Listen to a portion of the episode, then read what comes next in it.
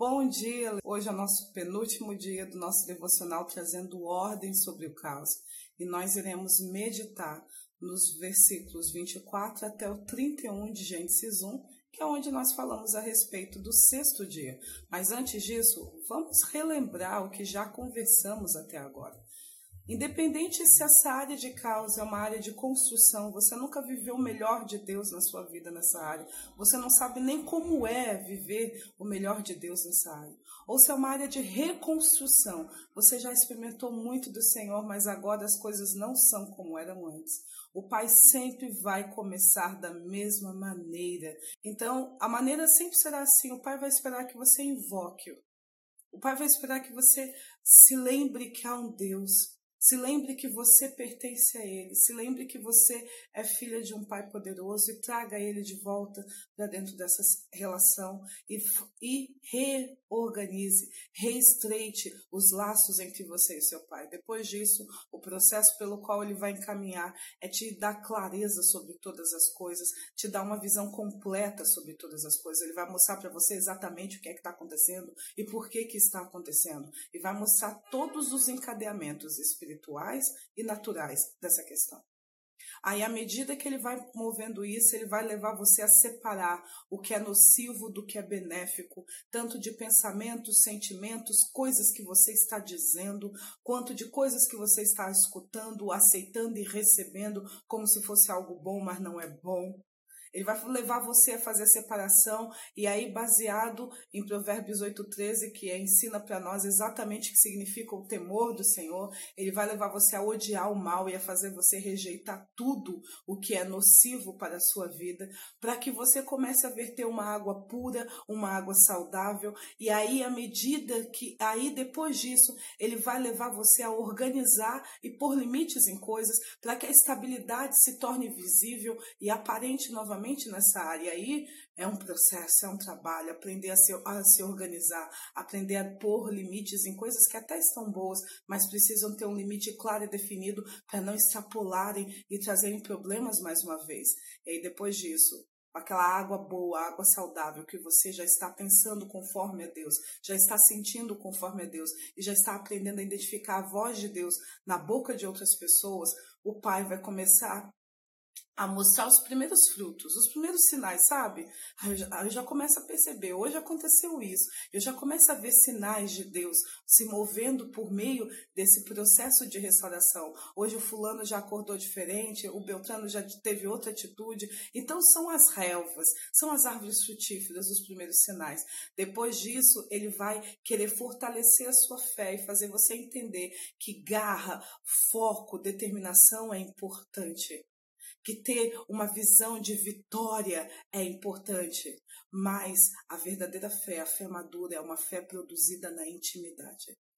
E é uma fé na certeza da bondade do amor de Deus para com a tua vida e para a vida do outro que você está ministrando.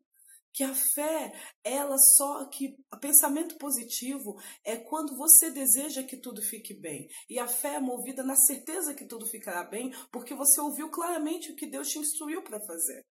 Então ele vai te levar numa fé mais madura, por quê? Porque agora vai vir um novo ciclo, agora não é mais relva, não é pequenos sinais, agora não. Precisa haver mais vida nas suas águas, precisa e essa vida vai se estender para os céus. Aves vão começar, você vai ver mais sinais de Deus sobre a sua vida. E para isso, para que o Senhor possa se mover de forma mais abundante, mais poderosa na sua vida, a sua fé tem que ser mais madura, o seu relacionamento com Ele tem que ser mais estreito. E aí a Terra também começa a passar por um novo ciclo de frutificação. Agora não são sinais, agora é, é uma mudança clara. Agora tem animal pesado na Terra, vamos botar assim. Agora as coisas estão mais é, fortes, estão mais fortes na Terra. Então isso vai requerer agora como vou administrar toda essa nova construção. Como vou administrar ou esta reconstrução?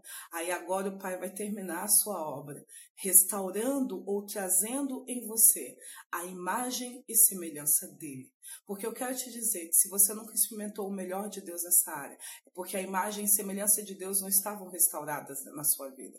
E se hoje essa área tem, teve que ser reconstruída, é porque em algum momento você se esqueceu que você é filha do seu pai. Em algum momento você não entendeu que você foi chamada para ser a imagem e semelhança de Deus. E aí, para fortalecer esse entendimento em você, eu quero te dizer duas passagens das Escrituras que falam a respeito de Abraão e de Isaac, que passaram pela mesma situação, mas porque tiveram atitudes diferentes, escolheram resultados diferentes. Houve fome na terra, e naquela época, quando havia fome naquela região ali, era comum haver todo mundo migrar para o Egito. O Egito, então, era aquele lugar que o pessoal se protegia da seca e da fome na terra. E Abraão, em Gênesis 12, fez o que todo mundo está acostumado a fazer. E ele desceu ao Egito sem consultar o Senhor. Lá, o que, que a gente vê? A gente vê um Abraão que, em concordância com a sua mulher, tá? Tira essa ideia da sua cabeça que Sara estava obrigada a mentir para Abraão. Não é isso que diz a cultura judaica. Sara foi uma mulher muito independente e ela apoiava Abraão em tudo e era e Abraão só fazia aquilo que ele e Sara estavam em concordância. Isso é o que a história judaica fala.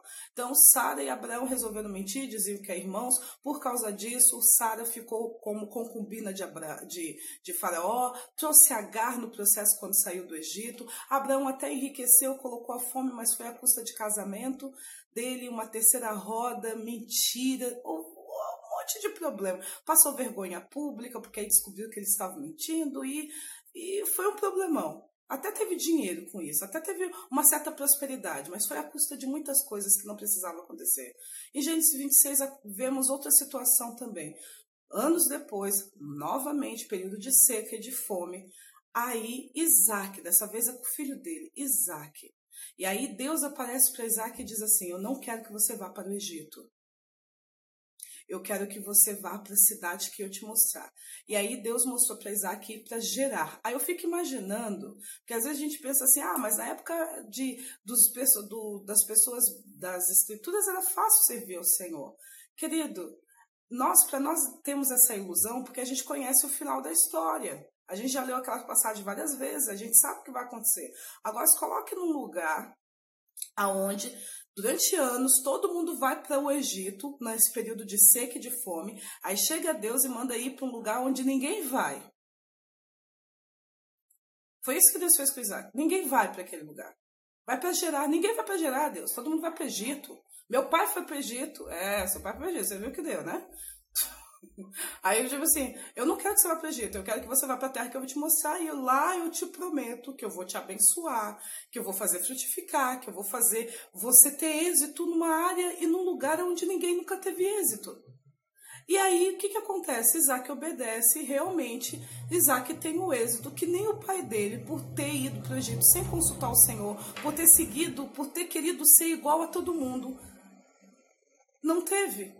No mesmo período de seca. E isso é o que eu queria deixar registrado para você hoje. Quando a gente fala lá em Malaquias 3, versículo 17 e 18, diz que Deus quer poupar nós como um pai poupa o seu filho. E que vai chegar um momento em que vai haver uma diferença muito clara entre quem é realmente justo e realmente o ímpio. Por quê? Porque você, o justo, aquele que serve a Deus, ele tem uma marca onde ele passa por situações, mas ele tem vitória sobre essas situações, porque ele é guiado por Deus. E o ímpio, ele passa por situações e ele tem que administrar os problemas e ele não tem vitória nessa área. Ele tem alívio, mas ele não tem vitória porque ele não é guiado por Deus. E você vai entender, querido, que e é um processo que a maioria de nós corre.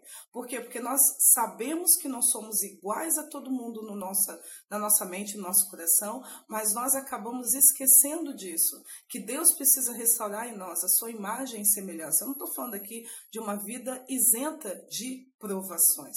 Eu estou falando aqui de uma vida carregada de vitória nas provações. Só que você precisa permitir hoje que o Pai restaure a imagem e semelhança de Deus e a imagem e semelhança dele em você, de Deus, e faça você se lembrar, como diz a sua mãe, que você não é igual a todo mundo e que aquilo que se aplica ao ímpio, aquilo que se aplica àquele que está vivendo na terra sem a direção de Deus, não é a mesma coisa que tem que se aplicar a você. Não é só porque está todo mundo indo para uma direção que você também tem que ir. Não é só porque todo mundo está fazendo algo que você tem que ir. Amém? Isso é que eu queria deixar para vocês e hoje também eu quero dizer para você, permitir que o Pai venha refazer você. E peça isso hoje, Pai. Restaura a sua identidade e semelhança em mim. Eu quero me lembrar, eu quero me lembrar da época que eu tinha certeza absoluta que eu não fui chamada para ser igual a todo mundo. Para que eu possa experimentar e manter e administrar essa vitória que o Senhor sempre declarou e desejou para todos os seus filhos, porque o Senhor tem pensamentos de paz sobre nós, não pensamentos de maldade, de caos, para dar a nós o fim que o nosso coração sempre ansiou. Deus abençoe seu dia.